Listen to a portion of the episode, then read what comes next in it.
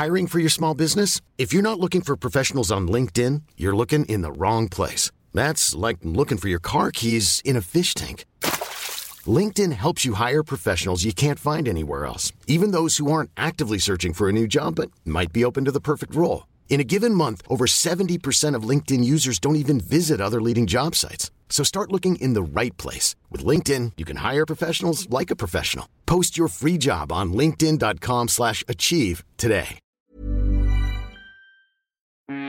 J'avais un parrain qui pour moi était l'homme le plus chic. Je me suis dit, je veux habiller comme ça. Je me suis battue depuis deux ans pour ces robes courtes, parce que je trouve ça indécent. Je pense que l'élément principal de cette mode est la jeunesse. C'est affreux tout ça. Bonjour, je suis Valérie Tribe et je vous invite à parler chiffon. Oui, parlons de fringues, de fripes, de frusques, de nippes, de sapes. J'ai créé ce podcast pour analyser votre relation avec votre garde-robe, pour avoir votre vision sur la mode et votre lien aux vêtements. Pour ce faire, chaque semaine, j'invite à ce micro une femme ou un homme, connu ou inconnu, jeune ou moins jeune, pour qu'ils nous dévoilent leur rapport aux fringues. Allez, chiffon, sap, chiffon, chiffon, c'est parti Pour ce nouvel épisode de Chiffon, je reçois une femme qui est un véritable modèle pour moi. Un modèle de courage, d'humanité et d'élégance. Depuis 1984, des millions de téléspectateurs l'ont vue dans le journal de 20h sur France 2, non en studio, mais sur le terrain, en direct de Sarajevo assiégé, depuis Bagdad ou encore en Libye ou en Syrie. Martine Laroche-Joubert est grand reporter et spécialiste des zones de conflit dans le monde. Elle a décidé de prendre la plume pour parler de ce métier qui l'anime depuis plus de 30 ans. Bonjour Martine. Bonjour. C'est ça, c'est bien résumé? Oui, ça va, c'est bon. C'est bon? T'as toujours rêvé d'être journaliste? Alors là, pas du tout. Euh, quand j'étais petite, euh, je lisais beaucoup, beaucoup de romans d'aventure et je n'imaginais pas du tout qu'un jour, moi-même, je pourrais vivre des aventures. Après, euh, j'ai fait de très longues études, euh, droit, Sciences Po, et j'aurais bien continué. Hein, j'aurais bien continué à faire des études de philo, par exemple. Et puis. Mais quand tu étais à Sciences Po, t'avais pas une idée en tête ou non, Non. Tu, tu, c'était, tu t'enrichissais en fait au niveau Oui, culturel. Exactement. Donc, euh, je n'avais aucune idée en tête parce que après Sciences Po, j'ai commencé à faire du théâtre. Donc, j'étais dans le cours à l'époque de Jean-Laurent Cochet, où j'ai connu euh, Fabrice Lucchini. euh, Quelle J'étais avec euh, Elisabeth Huppert, la sœur d'Isabelle, et j'aimais beaucoup faire du théâtre, mais franchement, bon, je n'étais engagée que pour des tout petits rôles. Et puis à un moment, j'étais mariée, j'avais déjà un enfant, et mon mari m'a dit mais tu peux pas rester comme ça sans gagner ta vie. J'ai trouvé un métier pour toi, journaliste. J'ai dit ah non pas journaliste, je ne voyais pas du tout journaliste. Et puis il a dit si si, il y a un nouveau journal qui vient de se créer, le Quotidien de Paris. Je suis sûre qu'ils ont besoin de journalistes euh, très diplômés et mal payés. Non, il était féministe avant l'heure, ton mari. hein. Oui, oui, absolument. Et c'est grâce à lui que je suis devenue journaliste. Donc, je suis rentrée au quotidien de Paris, la mort dans l'âme, dans le service économique, où je me suis euh, terriblement ennuyée. Et puis après, j'étais engagée à la télé, dans une émission de musique, dans une émission de rock'n'roll, euh, assez euh, déjantée. Donc, je me suis fait virer de cette émission. Pourquoi Et, euh, Écoute, il y avait trop- eu, trop euh, non, non, il y avait eu une scène assez sexuelle sur le plateau. euh, des comédiens s'étaient mis nus et puis avaient mimé euh, euh, le loup et le petit chaperon rouge avec euh, sodomie à l'appui. Euh, Hmm. le, le standard a explosé. Euh, nous avons tous été virés euh, dans la minute. J'étais j'étais très contente de ne plus travailler. Et j'ai été rattrapée par le journal. Et au journal, j'ai commencé à faire euh, des faits divers. Euh, je sais pas, l'enlèvement du baron en pain, l'affaire Boulin. Bon, c'était bien, mais je me sentais pas tout à fait à ma place. Et puis, euh, ils m'ont envoyé, ils ont commencé à m'envoyer à l'étranger, la rédaction. Euh, une première fois chez les Pygmées, où j'ai retrouvé un goût de l'aventure que j'avais eu en réalité quand j'étais toute petite, quand j'avais 4 ans, où mon père avait été envoyé en mission dans le sud du Maroc, et où là, euh, dans le désert, euh, j'avais une sensation de liberté énorme. Là, je me retrouvais dans un paysage complètement différent, à la forêt, à la recherche des pygmées, mais j'ai ressenti cette même sensation d'aventure, et je me suis dit, tiens, c'est peut-être pas mal ce métier. Et puis, ils m'ont envoyé sur une mission assez risquée, en Haïti, et où euh, des tontons m'accoutes, les hommes de main euh, de Duvalier découpaient des gens à la machette devant Mhm. nous, et euh, en essayant de, de découper nous-mêmes d'ailleurs. Et là, dans cette espèce d'atmosphère très violente, euh, j'ai eu peur bien sûr, mais euh, j'ai senti que j'arriverais à quand même à bien faire mon métier et à ne pas paniquer. Et c'est comme ça que je suis arrivée sur des missions euh, dangereuses, euh, sur les guerres, où moi je me suis trouvée euh, bien, bien dans ce sens que je me suis dit là je peux peut-être être euh, meilleure que les autres. Mhm. Voilà. Euh, La première fois que je t'ai rencontré, je t'ai- on a évoqué la peur. Tu m'as dit que tu n'as presque jamais eu peur. Euh, j'ai pas peur de la peur parce que euh, la peur, ça peut être euh, bonne conseillère. Ce qui me fait vraiment peur, c'est la panique, c'est les mouvements de foule.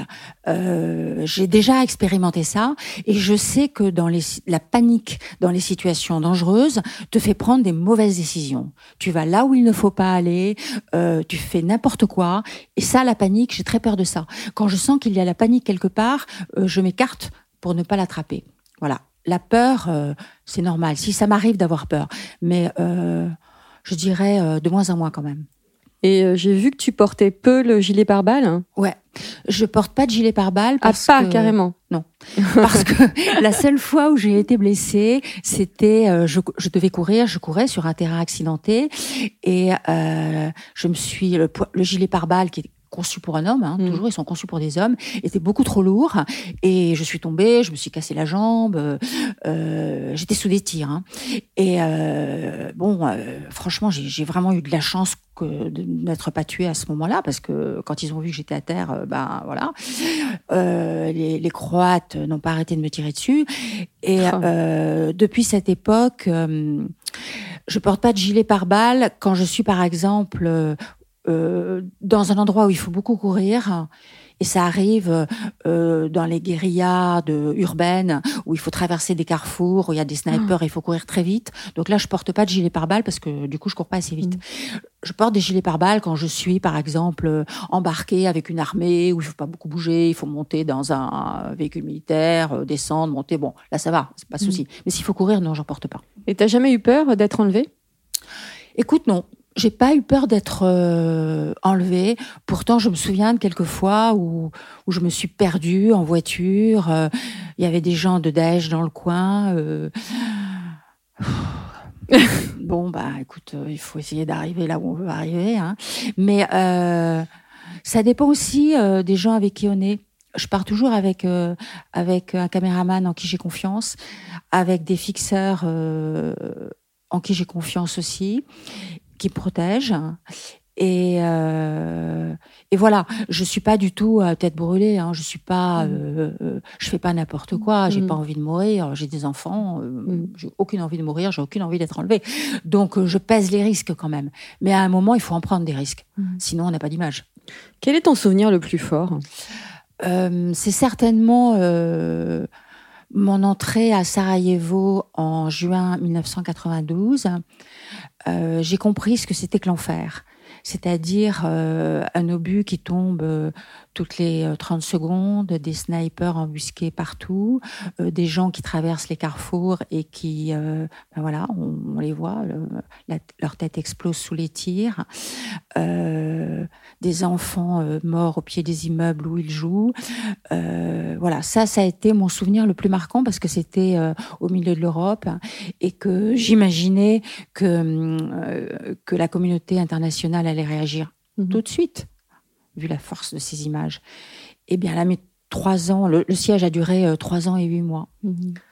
Donc euh, là, ça a été un, ça a été un vrai choc. Sinon, euh, plus dernièrement, euh, la Syrie, le- les printemps arabes, en notamment en Syrie, j'ai beaucoup couvert ces printemps arabes avec euh, deux jeunes étudiants absolument, euh, voilà, euh, idéalistes mais euh, pacifiques. Et puis euh, ça a très mal tourné et, et j'en suis désolée. Et, et voilà, mais je me dis que, que l'histoire est longue et, et je voudrais pas qu'ils soient morts pour rien.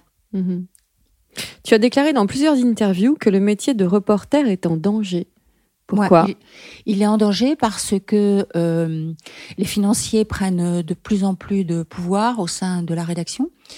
Euh, avant de partir, ils sont là à nous dire euh, voilà, ça va coûter tant de milliers euh, d'euros. En réalité, c'est beaucoup dû à la comptabilité analytique. C'est-à-dire que quand je pars en mission, y compris dans le départ de la, mission, une partie euh, du salaire euh, du rédacteur en chef, une partie du salaire de celui qui me donne la caméra, une partie de salaire de, finalement de mmh. plein de gens qui restent à Paris, et puis un amortissement de la caméra qui est des, qui a je sais pas combien d'années. Voilà, c'est ça. Et les, logiciels plus la mauvaise volonté euh, des financiers euh, font que euh, ce métier est menacé et que il faut tout le temps se battre pour l'exercer. le, premier combat, c'est à l'intérieur de la rédaction, à l'intérieur d'une rédaction, pour pouvoir partir.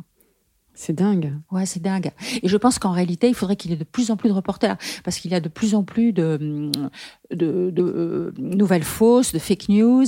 Ouais, qu'est-ce que tu penses des réseaux sociaux et des fake news? Écoute, euh, moi, les réseaux sociaux, euh, j'y trouve souvent beaucoup plus d'avantages que d'inconvénients parce que je cherche des choses très précises. Donc, euh, je sais qu'il y a des déferlements de haine par-ci, par-là, mais je fais pas attention à ça. Moi, je cherche des infos. Les vraies infos. Ouais. Maintenant, on n'est jamais complètement sûr avec les réseaux sociaux que les infos soient vraies, même si elles sont données de bonne foi. Et c'est pour ça que je pense qu'il faut qu'il y ait de plus en plus de reporters pour aller vérifier. Sur le terrain. Sur le terrain. Pour savoir, par exemple, dans quel contexte euh, des images euh, ont été prises. Bon, il y a des milliers de gens là, mais à côté, euh, y a-t-il du monde? Est-ce que les gens ont été forcés de venir? C'est mm. souvent ce qui se passe dans, dans, de nombreux pays. Euh, essayer de, de décrypter, mm. de comprendre. Et ça, c'est l'expertise des, euh, des journalistes qui peut, euh, qui peut euh, informer les téléspectateurs ou les lecteurs. C'est pour ça que tu vas, tu fais pas mal de conférences dans les écoles, dans les, mm. les, universités pour en parler. Je vais, pour en parler. Tu été en Chine il y a pas longtemps. Oui, exactement.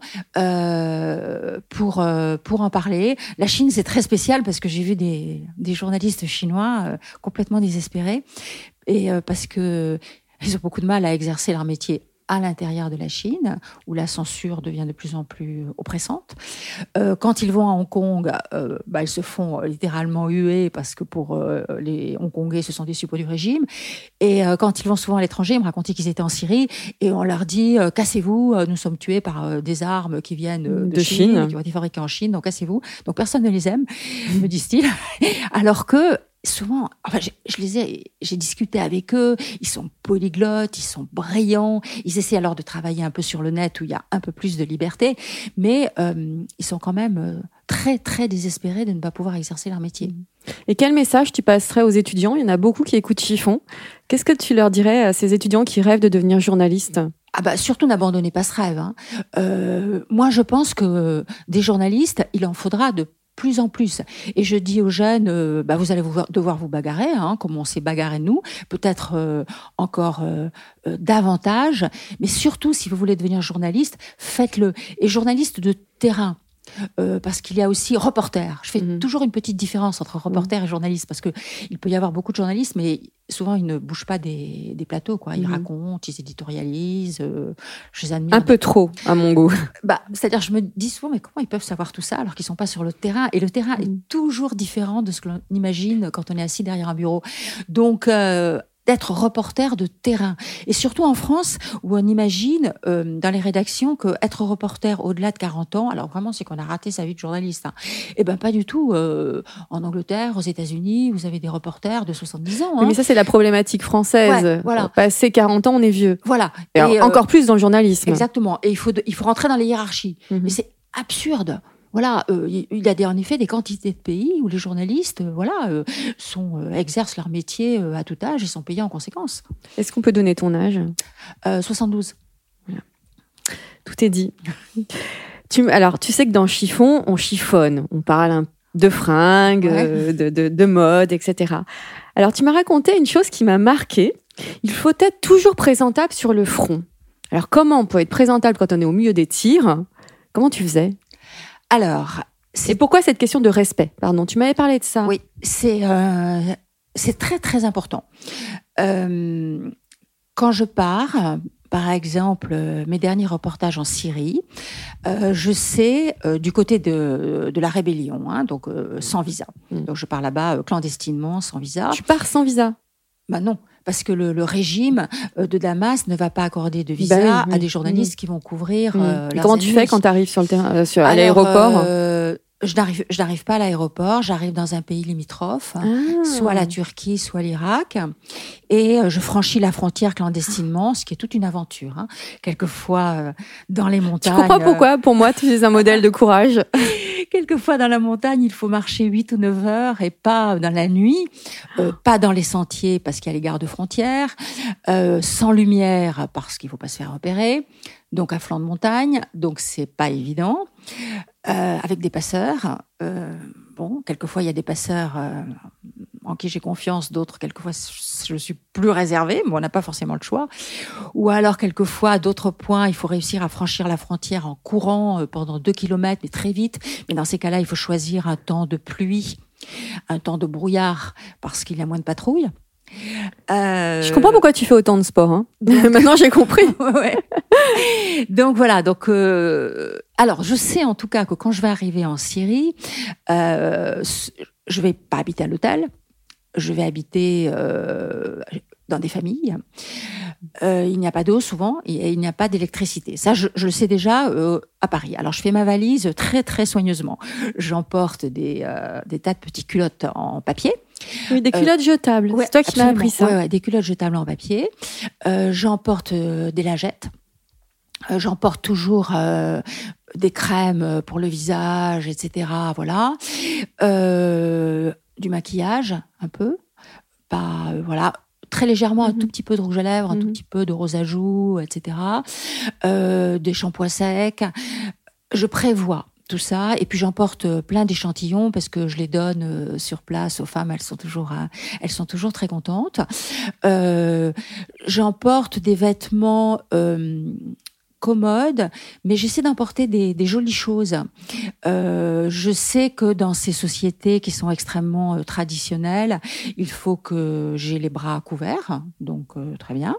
Donc j'emporte des chemises avec des manches longues, j'emporte des pantalons, mais pas trop moulants, jolis mais pas trop moulants, euh, des chaussures de marche parce que quand même il va falloir euh, souvent marcher, euh, plutôt avec des scratchs parce que il faut toujours enlever ses chaussures avant d'entrer dans les maisons et plutôt que de faire ça 15 fois dans la journée, je préfère avoir des scratchs, c'est plus simple.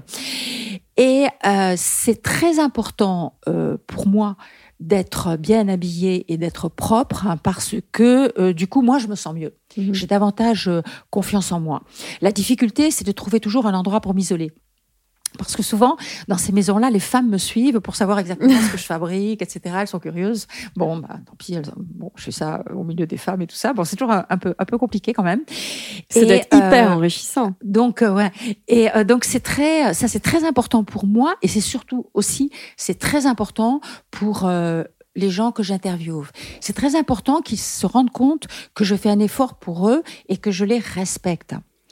Et ça, euh, les gens se confieront plus facilement à moi s'ils voient, s'ils ont la sensation que je les prends en considération, quelles que soient euh, les circonstances. Voilà, ça c'est euh, ça c'est vraiment important. C'est souvent aussi pourquoi je n'aime pas porter des gilets pare-balles parce que je n'aime pas entrer chez les gens dans les familles avec un gilet pare-balles. C'est un peu effrayant peut-être un casque pour à la aussi, main. ouais. Vous voyez, mmh. eux ils n'en ont mmh. pas. Je vois pas pourquoi. Mm. Vous voyez, ça rentre aussi euh, dans dans dans ce que j'appellerais euh, le respect, euh, la délicatesse, euh, l'empathie. Voilà, ça c'est c'est très très important. Euh, une de mes modèles, c'est une, une journaliste allemande, euh, Antonia Rados, qui est une star dans la télévision allemande. Et elle, un jour, je l'ai vue sortir d'Alep et je savais donc où elle avait vécu, chez des gens sans chauffage, sans rien et tout ça. Et je la vois sortir d'Alep. Elle avait un collier de perles autour du cou. Elle était impeccablement habillée. Euh, ah, je me suis dit, ça voilà, c'est à ça qu'il faut arriver.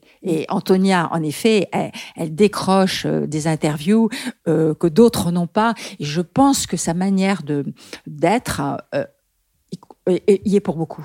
Et sur le terrain, comme ça, c'est plus handicapant. Est-ce que c'est un, un est-ce que c'est un handicap d'être une femme? Alors pas du tout. C'est toujours un avantage. Ça, c'est important de le dire. Ah non non, c'est toujours un avantage parce que quand justement, quand on habite souvent dans des familles, donc euh, et quand les familles voient qu'il y a une femme dans l'équipe, les familles se sentent beaucoup plus en confiance. Mmh. Et puis. Euh, pour euh, certains interviews, par exemple euh, des esclaves sexuels, je pense qu'elles se confient plus facilement à une femme euh, parce que euh, elles savent que je comprends de quoi elles parlent. Voilà. Donc euh, franchement, le fait qu'il y ait une femme, ça fluidifie les rapports. Et même avec les mecs, même les mecs les plus radicaux, les plus fondamentalistes en face de qui je me suis trouvée, bon, soit ils font pas attention à moi, je suis une femme, ils me méprisent euh, Mm. plus ou moins, enfin bon, ils, ils font pas attention. Alors, du coup, moi, je me sens beaucoup plus libre, je laisse le caméraman euh, aller en avant. Et puis euh, finalement, tous ces hommes, euh, presque toujours, ils viennent me voir, ils me disent bon, vous savez, il y a nos femmes de l'autre côté, elles aimeraient bien vous voir, Mmh. tout. Et alors euh, moi, je passe de l'autre côté, je leur montre des photos de mes enfants, on Mmh. parle, voilà, on parle un peu Mmh. des enfants, je communique un peu. Et et du coup, je comprends mieux les situations. Donc c'est toujours un, un avantage d'être une femme, toujours même dans les pays euh, musulmans, et non seulement, je, euh, je dis dans les pays musulmans, mais dans les pays où vraiment euh, il y a des gens extrêmement, extrêmement radicaux et fondamentalistes. Donc ça n'a jamais, jamais, jamais été un frein. Alors j'imagine que quand tu arrives à Paris, quand tu t'es retrouvé, tu as passé dix jours au milieu des balles, tu as vu des choses atroces, tu arrives à Paris, tu vois la- le quotidien d'un autre œil, j'imagine. Alors, et si on parle de mode, alors là, ça doit te... Alors là, Dépassé. je suis toujours un- quand j'arrive à Paris et quand je vois les magasins avec toutes ces fringues, qu'il y a des, des magasins de fringues, mais partout, partout, partout, parce qu'il y en a de plus en plus. Ça, ça Mm. remplace les librairies, les magasins de fringues. Quand il y a ça, mais je me dis, mais, mais quelle, quelle dépense inutile, mais quelle folie. Mais c'est complètement dingue. C'est euh, c'est à la fois, euh, j'adore la mode, hein, mais je me dis, mais c'est trop quand même. C'est c'est voilà, c'est trop. Je, je voilà, je peux pas dire autre chose. Je trouve ça euh, trop. Je trouve ça inutile. Mais euh, on parle, on a parlé là de, de vêtements que je mets euh, sur le front, mais il y a eu euh, quand même, j'ai constaté une évolution dans les guerres. Euh, la première guerre que j'ai un peu couverte, c'était la guerre du Liban. Et là, je me souviens, j'emportais euh, toujours une robe du soir dans mes bagages, parce que même pendant la guerre du Liban, même dans les bombardements, les chrétiens continuaient à faire la fête. Donc, dans ma valise, il y avait toujours une et même deux, quelquefois, robes euh, très habillées. Puis après, euh, alors ça c'est terminé, alors complètement Mhm. terminé. Après, il y a eu la Yougoslavie. Et la Yougoslavie, la guerre de Yougoslavie, on en parlait tout à l'heure, c'était malgré tout, aussi étrange que cela puisse paraître, alors que après on était dans des hôtels où il n'y avait pas d'eau, il n'y avait pas d'électricité. Euh, quand il y avait de l'eau de temps en temps, on remplissait les baignoires pour avoir de l'eau pour se laver les, jours suivants et tout ça. Mais euh, les interprètes et les fixeuses de Sarajevo étaient particulièrement ravissantes. Les garçons tombaient fous amoureux d'elles. Mhm. Donc c'était une, il y avait beaucoup d'histoires d'amour à Sarajevo. Donc les guerres étaient très, euh, cette, il y avait étrangement pendant la guerre de, de Yougoslavie un certain côté glamour. Et moi je me souviens quand, alors quand quand je portais un gilet pare-balles, il y avait le caméraman qui était toujours quelqu'un de très raffiné. Il, il marquait notre nom en blanc avec de l'encre blanche sur les gilets bleu marine. Et puis avec notre euh, notre groupe sanguin. Enfin, il y avait Mm. une sorte de glamour. Euh, voilà, il y avait des histoires d'amour. Inutile de dire que maintenant, euh, que je sache, en Syrie ou en Irak, c'est pas glamour du, tout. Mais alors, mais alors, mais alors, du tout. Franchement, j'ai pas vu beaucoup d'histoires d'amour. euh, entre journalistes peut-être, mais avec des Irakiennes ou, ou des Syriennes euh, du côté rébellion, j'entends. hein. Euh, là, pas du tout. Ça, ça a changé quand même. Hein. je suis pas sûre que les guerres, je sais pas si les guerres glamour vont revenir, mais euh, là, non. Quel rapport entretiens-tu avec ton dressing à Paris? Euh, à- t'as deux dressings du coup? Non, je- Non, dressing de guerre, euh, non, dressing. non, non, non, j'ai un, j'ai une étagère avec euh, avec euh, dressing de guerre. Voilà. j'ai euh, voilà avec les chemises longues, avec Mhm. voilà les, les, les pantalons comme ça, des, des foulards aussi. Il Mhm. faut beaucoup de foulards parce que je peux être amenée évidemment à me couvrir la tête et tout. Ah Bon, des jolis foulards et tout ça. Non, non. Il y a une étagère. Voilà, il y a une étagère, euh, je la regarde de temps en temps, euh, euh, elle est toujours là. Et est-ce qu'à Paris, justement, tu te dis, ah là, je vais pouvoir enfin mettre des jupes, des robes, ou pas du tout? Ça fait pas partie de ton style? Je porte des jupes et des, ou des robes le soir. Voilà. Je porte le soir, j'aime bien me mettre en robe, j'aime bien euh, porter euh, des talons euh, le soir. Voilà. Mhm. Pendant la journée, franchement, je suis toujours, presque toujours en, en pantalon, avec des pulls. euh, voilà, je m'habille très simplement. Il faut quand même que ça soit. euh, moi, j'aime marcher. Mhm. Euh, je peux pas porter euh, des, des stilettos, des choses comme ça. Je comprends même pas comment on peut marcher avec. L'image qui m'avait le plus étonnée, c'était quand j'avais vu Brigitte Macron et Melania Trump sur. Euh, je crois que c'était à la Concorde, euh, peut-être pour un 14 juillet. 14 juillet Elles avaient toutes les deux des talons de 14 cm. Et elles marchaient avec ça, mais comment c'est possible? En plus, c'est très mauvais pour la santé. Euh, ça déplace. Pour le enfin, dos, je Pour pense. le dos, pour tout. euh, très mauvais exemple, hein, en tout cas en, tout- en ce qui concerne les talons. Il vaudrait mieux que la première dame soit en basket. Bah, en chaussures assez normales, basket ou pas forcément basket, mais enfin des chaussures avec des talons euh, de 4-5 cm. Ça donne un peu de pouvoir. Oui, d'accord, 4-5 cm, Mm. ok. Mais, Mais euh, 12, c'est absurde. mais ça oui, je sais que ça donne du pouvoir. Mais euh, franchement, euh, Tu, tu as grandi au Maroc, c'est ça? Ouais. J'ai cru voir ça. Qu'est-ce que qu'on t'a transmis au niveau euh, vestimentaire, au niveau tradition vestimentaire dans ta famille? Est-ce qu'il y avait une Euh, tradition vestimentaire déjà? Ma mère euh, était toujours très, très, très bien habillée. Euh, hum, pour elle, c'était vraiment euh, très, très important. Euh, elle est morte à 95 ans presque 16. Et disons que jusqu'à l'âge de 92-93 ans, euh, elle s'habillait elle-même et avec toujours beaucoup de soin. Moi, je passais souvent avec elle à l'improviste pour voir. Parce que je savais que pour elle, c'était vraiment très, très, très important de présenter bien. Voilà. Mm. Euh, C'est le meilleur conseil que l'on ait pu te donner?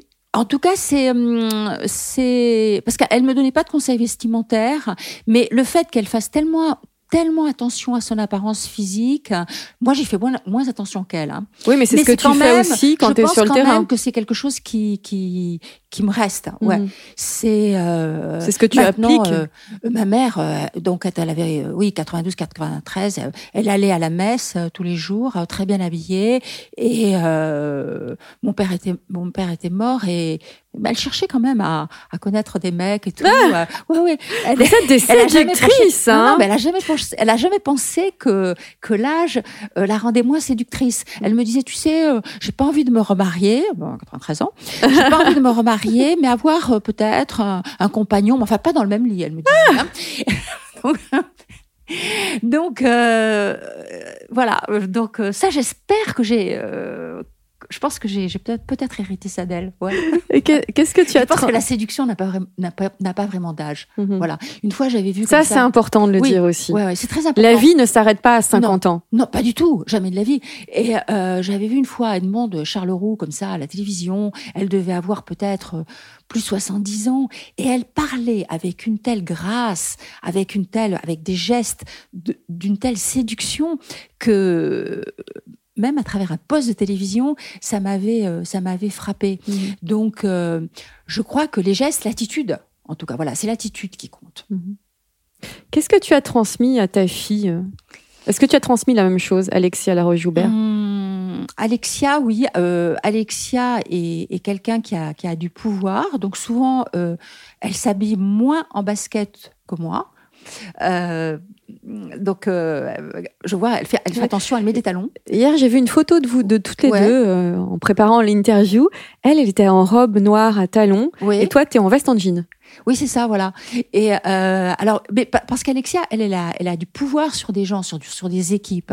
Euh, moi, quand je pars en mission, on peut pas dire que j'ai vraiment de pouvoir sur le caméraman. On est Mm. vraiment, on est vraiment une équipe. hein. Donc, euh, j'ai moins de, de, de, de rapport de pouvoir avec les gens. Alexia, Alexia davantage. Ouais. Et tu lui as, Et, tu, tu l'as guidée ou quand elle était ado ou pas du tout? Assez peu. Elle me voyait, elle me voyait souvent, souvent euh, partir. Ce que je pense, ce que je lui ai peut-être euh, transmis, c'est euh, c'est la curiosité du monde. Mhm. Alexia est quelqu'un qui, est, qui a beaucoup d'empathie pour les gens, quels qu'ils soient. Qu'ils soient puissants ou misérables, Alexia a exactement la même attitude avec les gens. Elle parle de la même manière. Son comportement est identique. Et ça, c'est quelque chose que j'aime beaucoup. Et mon fils est comme ça aussi. Oui. Et ça, c'est quelque chose qui, qui, qui, qui me touche, que j'aime Mhm. bien. voir chez eux. Alors, tu parlais de séduction tout à l'heure, de vêtements de séduction. Dans quelle tenue tu te sens irrésistible? Hum, Alors, euh, ça dépend beaucoup des cheveux. si je suis, euh, il y a Donc des pas la jours, fringue, il y a hein, les des cheveux. jours avec cheveux et sans cheveux. Si euh, mes cheveux sont bien, euh, s'ils sont, s'ils se mettent bien en forme, euh, s'ils sont comme ça, s'ils bouclent un peu mais pas trop, enfin bref, s'ils sont, s'ils voilà. Déjà, déjà là, c'est très très important. Quand je me regarde le matin dans la glace, la première chose que je regarde, ce sont mes cheveux. Si je vois que voilà, euh, ils sont pas terribles, bon, ça me voilà.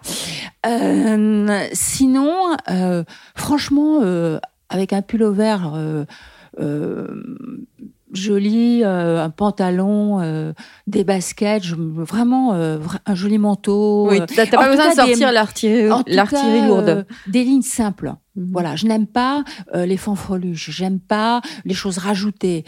S'il y a des poches, j'aime bien qu'elles soient des vraies poches. Je n'aime pas trop les volants. J'aime les, les, les belles matières. Mhm. Euh, j'aime euh, évidemment le, le cachemire, voilà. J'aime bien, j'aime bien les belles matières. J'aime bien les matières, euh, j'aime bien les matières qui tombent bien, les lignes, les lignes pures. Pures. Voilà. Quel est le vêtement que tu ne porteras jamais? Le vêtement que je ne porterai jamais, euh, je m'interdis rien, je crois. Il y a des, il y a, je sais pas quoi, il y a des, des rédactrices de mode qui disent au-delà de 50 ans, un short euh, très court. euh, bah non, si vous avez envie de porter un short, euh, bah vous le portez. En réalité, tout dépend du contexte. Voilà. Euh, évidemment, je vais pas aller porter un short dans un pays musulman. sous. ouais. Voilà, Mhm. je, je m'adapte. Je pense qu'il faut s'adapter. Si je suis à la plage en France et si j'ai envie de porter un short ou si j'ai envie de porter une jupe courte, je la porte. C'est mon envie, je la porte. Mais euh, je m'adapte. Voilà. Mhm. S'il faut que je mette un foulard sur la tête et que je, parce que c'est c'est la règle, parce que c'est mieux, parce que j'ai pas envie de, de choquer pour rien. Voilà. Euh, si je le fais. Mhm. Si je vais en Iran, où il est absolument obligatoire d'avoir un foulard sur la tête, même s'il part du milieu du crâne, même Mhm. si euh, les filles qui le portent en Iran euh, actuellement font des manifs pour ne pas le porter. euh, souvent, elles ont les cheveux décolorés devant, elles se font refaire le nez, enfin tout ça et tout et tout. Mais elles le portent quand même souvent. Donc, moi aussi, je le porte. Voilà. C'est euh, si c'est la, la, la, la règle dans un pays, euh, euh, je m'adapte. Je veux pas avoir de clash à Mhm. cause de ça. Est-ce que tu t'es mis des interdits vestimentaires avec l'âge? Justement, tu dis- pas Non. vraiment. Non, non, non, non. T'en fiches. Et le regard des autres? Le regard des autres, bah, avec l'âge, ça c'est sûr que on te regarde moins. Hum, maintenant, ayant, je suis extrêmement myope. Je ne vois rien. Donc, franchement, pas mal euh, je pense qu'on on devait peut-être me voir plus quand j'étais plus jeune, sûrement. D'ailleurs, euh, voilà, je ne me fais pas quand même d'illusions là-dessus. Mais euh, je le voyais pas vraiment. Donc maintenant, je le vois toujours pas. J'ai une amie qui m'a donné un truc l'autre jour. Elle me dit si tu es avec un mec qui est derrière toi et tu sens qu'on te regarde pas en rentrant dans un restaurant, tu te met à fixer les mecs. Certains mecs, juste n'importe lesquels. Et du coup, ils vont te regarder. Et le mec qui est derrière toi et qui est avec toi va se dire, bah, putain, on la regarde. Ça, c'est une astuce. Pas mal, pas mal. Voilà. Justement, quel est le vêtement qui, qui, selon toi, sublime toutes les femmes? Tes copines, justement. Si t'as t'as une copine qui dit Ouais, j'ai un plan là, mais je ne sais pas comment m'habiller. Qu'est-ce que, tu qu'est-ce que tu lui conseilles de mettre ou de faire? Euh, Donc, on a compris, il faut regarder les mecs droit dans les yeux. Mais Ouais, après, il faut regarder les mecs droit dans les yeux. Après, euh, après, euh, tout dépend, euh, tout dépend euh, de ton point fort. Si ce sont les jambes, il faut mettre des robes courtes, hein, il faut pas hésiter. Si ce sont les seins, peu importe l'âge. Ah oui, vraiment, peu importe l'âge. Oh là là, Euh, on parlait tout à l'heure de Brigitte Macron et de ses euh, stilettos, mais là où euh, là où elle est vraiment bien, c'est qu'elle porte euh, des robes très courtes. Ouais, des belles jambes. Oui, elle a des très Mmh. jolies jambes. C'est Mmh. pour ça, c'est son point fort, les jambes. Donc elle les montre. Et, là- et là-dessus, elle a bien raison. Euh, non, non, je pense pas qu'il faut se mettre des interdits vestimentaires avec l'âge.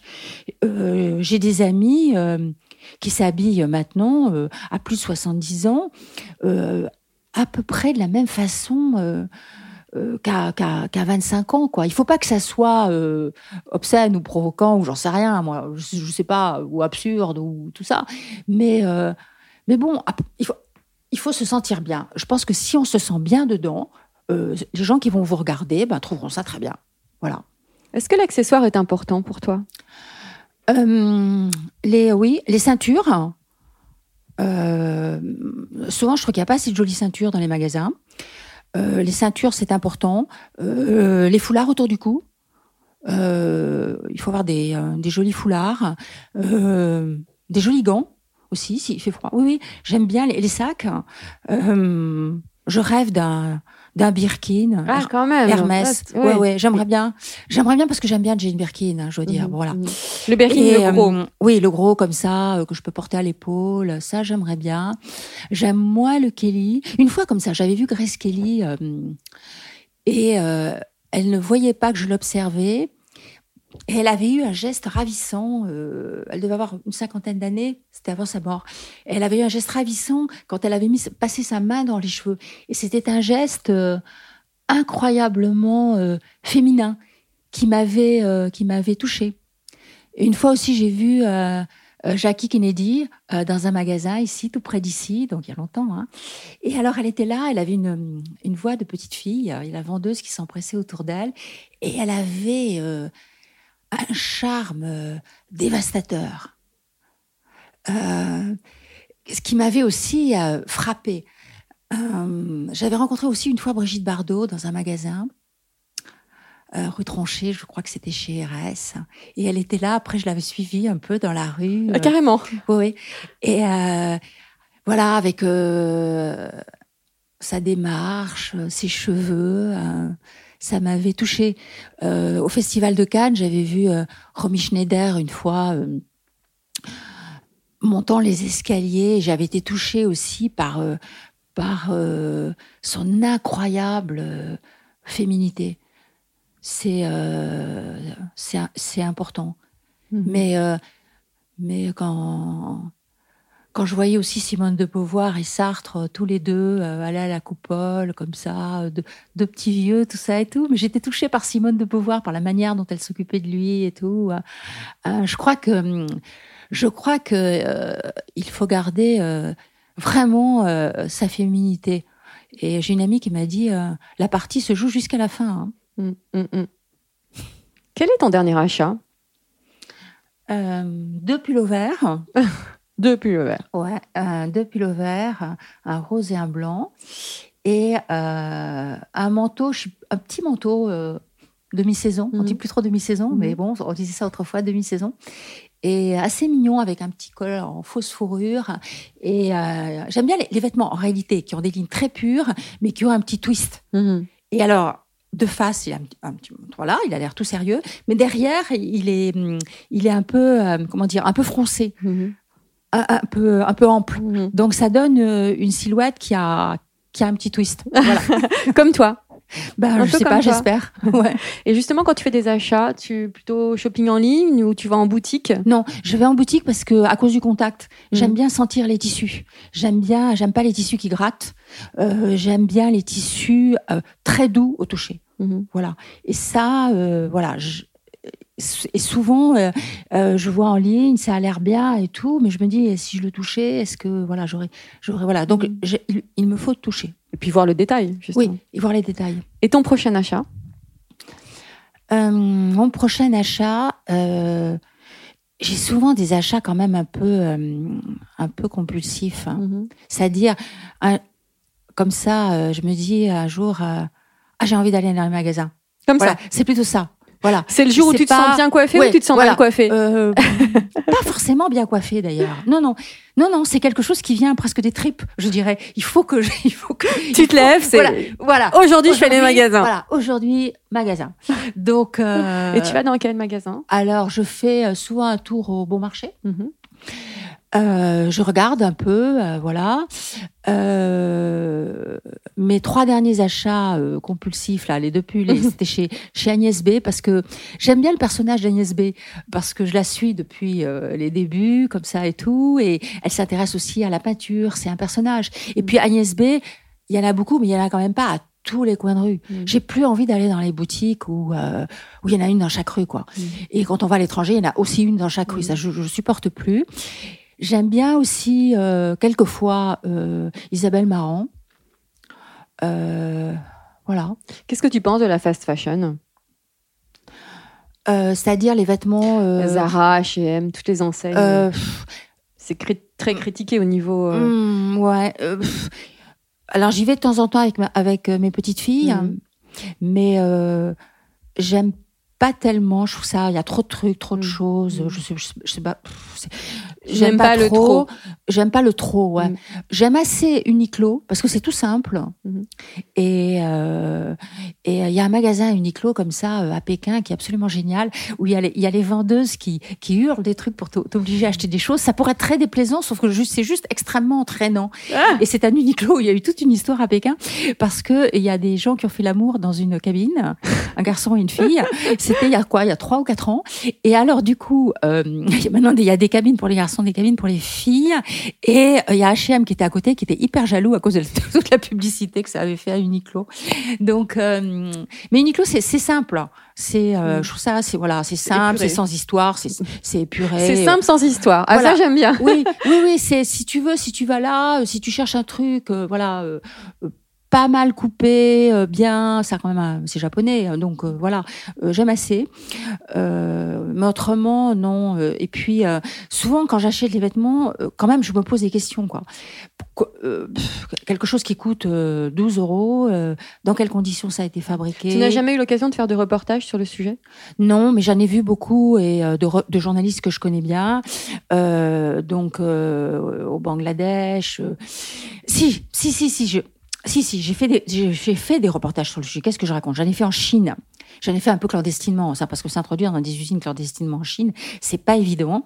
Et où je vois les ouvriers, euh, notamment en ce qui concerne les jeans, euh, qui font, euh, qui euh, le bleu, c'est dans des espèces d'énormes bassines. Il n'y a aucune protection contre les produits chimiques. Quelquefois, ils n'ont même pas de gants, ils n'ont pas de masque. Cette espèce d'eau bleue avec tous les résidus chimiques va dans le sol. Les cultivateurs aux alentours qui essaient de faire pousser euh, trois artichauts n'y arrivent Oh là là. plus. Mm. Euh, c'est terrible. Voilà. Donc, je me pose des questions. Alors, je, je me dis aussi, j'achète quand je vois, euh, ça c'est important pour moi aussi, fabriqué en France. Mm. Et euh, Mais est-ce qu'on peut vraiment fabriquer 100% made in non, France? je crois que non. Je crois que la finition peut être faite, euh, peut être faite en France.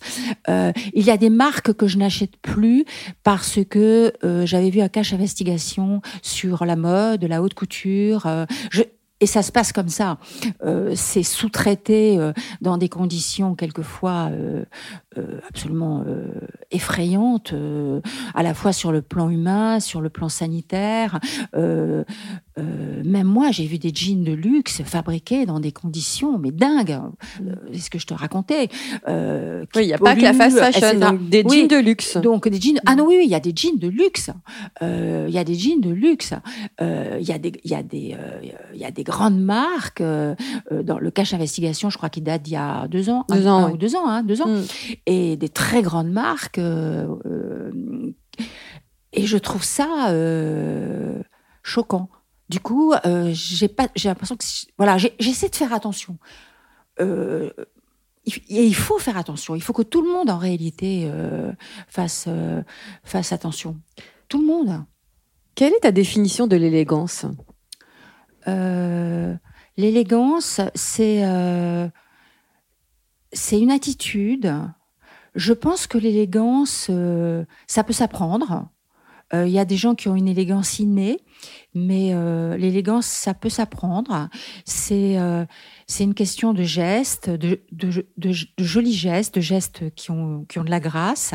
Et c'est aussi dans la manière de s'adresser aux gens. On est élégant ou on ne l'est pas. Et ça, on peut décider de l'être, d'être élégant. Ça passe par l'éducation ou euh, euh, ça peut passer par l'éducation, mais on peut se faire aussi sa propre éducation. On peut, euh, voilà. Euh, J'ai rencontré souvent des gens qui avaient une attitude très élégante et qui n'avaient pas été élevés dans des milieux, disons, favorisés, Mhm. qui n'avaient pas reçu une éducation particulière. De même que je rencontre des gens très riches qui sont totalement inélégants.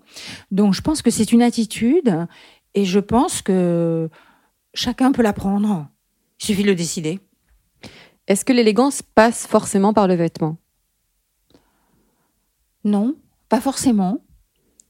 Pas forcément. euh, Pas forcément. Euh, j'ai rencontré, euh, j'ai vu des, mm, des femmes euh, en Syrie qui avaient souvent des très peu de choses pour s'habiller, une simple blouse, quelque, voilà, quelque chose comme ça, mais qui néanmoins étaient élégantes. D'autres femmes aussi qui sont qui ont une élégance absolument incroyable, ce sont les, les combattantes kurdes.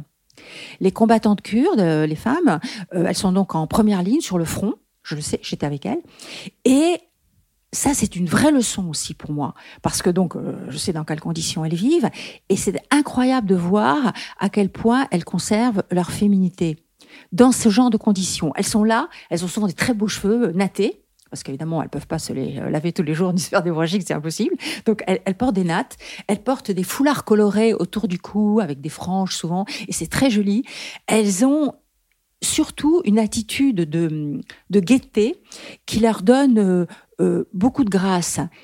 Et cette grâce, cette féminité, euh, on dirait qu'elles vont puiser euh, dans cette féminité euh, la force d'aller se battre sur le front. Mm. voilà, j'ai dormi avec elles, j'ai partagé leur quotidien. je pense pas que l'idéal dans la vie, ça soit d'être sur un front et de combattre les mm. armes à la main. Je pense pas ça. Mais je pense que euh, là où elles m'ont vraiment étonnée, c'est que non seulement leur féminité et leur, euh, le fait d'être une femme n'était pas un frein, mais au contraire que ça leur donnait de la force. Que voilà. Et, et ça, c'était très, euh, c'est très, très, très, très étonnant de vivre avec elles sur le front. Très étonnant. Maintenant, tu as le droit à une seule réponse. Si tu étais une couleur, un, bleu marine presque noir. Si tu étais une forme de pantalon Un pantalon, euh, un slim. Une chose, si tu étais une chaussure Des baskets avec euh, des grosses semelles. Et des scratchs, non? non, les scratch, c'est uniquement. C'est pour le front. Oui, c'est pour le front. Pourquoi une grosse semelle Une semelle plateforme? Parce que, euh, enfin, pas trop. Non, non, pas vraiment plateforme. Une grosse semelle parce que pour pas être complètement à plat. Mmh. C'est vrai que d'avoir deux ou trois centimètres de plus que sa taille, euh, ça donne un peu de force. Si tu étais une matière. Une quoi? Une matière, pardon. Une matière. Attends, laisse-moi réfléchir. Oui, laisse-moi réfléchir. Une matière. Euh, une matière. Peut-être euh, du cachemire. Si tu étais un vêtement, tout simplement, un seul vêtement que tu devrais garder euh, Une robe manteau très bien coupée. Si tu étais un sous-vêtement C'est très important, les sous-vêtements. Les sous-vêtements sont très importants. Je vais te faire une réponse un peu longue, mais, euh, mais une fois ma valise a été bombardée à Bagdad. Et moi, j'en porte de très jolis toujours même sur le J'ai oublié de te le dire. quand tu mets, sauf quand tu mets tes petites culottes euh, jetables. Mais... autrement, j'emporte toujours euh, de jolis euh, sous-vêtements parce que voilà, ça me donne de la force aussi de savoir que j'ai des jolis sous-vêtements. Et quand ma valise a été bombardée à Bagdad, ben, tous les sous-vêtements sont partis avec. Et quand j'ai voulu me les faire rembourser à France 2, et j'arrive avec des factures que j'ai cherchées dans les magasins ils ont un peu tiqué et puis. Euh, mais Martine, quand même. J'ai dit bah oui, mais je suis désolée, mais moi ça, ça me donne de l'énergie d'avoir des sous-vêtements, voilà, d'avoir des jolis sous-vêtements. Et alors ils m'ont remboursé mes vêtements et une de mes amies qui avait eu aussi sa valise bombardée a essayé de faire la même chose que moi et on lui a dit ah ben non mais vous vous habillez pas du tout comme Martine Laroche-Joubert. Elle était furieuse. si tu étais un accessoire de mode. Un accessoire de mode, euh, à foulard autour du cou. Hermès? J'aime bien les foulards Hermès, mais pas forcément. Je porte souvent euh, des foulards comme ont donné les combattantes kurdes. Si tu étais une héroïne, une seule, parce que j'ai l'impression que tu en as beaucoup. Euh, écoute, euh, je pense que la, je pense que je serais Germaine Tillion, mhm. qui a écrit une opérette à Ravensbrück en 1944 qui était ethnologue. Cette opérette, j'ai fait un reportage hein, là-dessus sur euh, quand l'opérette a été jouée à Ravensbrück. Malheureusement, Germaine Tillion, elle est morte en 88, donc je ne l'ai pas connue, mais euh, qu'elle ait écrit cette opérette à Ravensbrück me comble d'admiration. Voilà. Un adjectif qui te caractérise? Hmm. Je peux être à la fois tout et, son contraire. Je peux être euh, obstinée, mais en même temps euh, lâcher sur des choses, mais en gardant mon objectif quand même. Euh, je dirais adaptable. Moi, si je puis me permettre, je dirais séductrice. Merci infiniment, Martine. Merci. Alors, pour celles et ceux qui veulent découvrir ton parcours, je les encourage à lire Une femme au front aux éditions du Cherche Midi. Très bien. Je tiens à remercier aussi le magazine Grazia, partenaire de cet épisode. Je vous dis à la semaine prochaine. Portez-vous bien et surtout ne vous prenez pas la tête avec vos fringues. Encore merci Martine. Merci.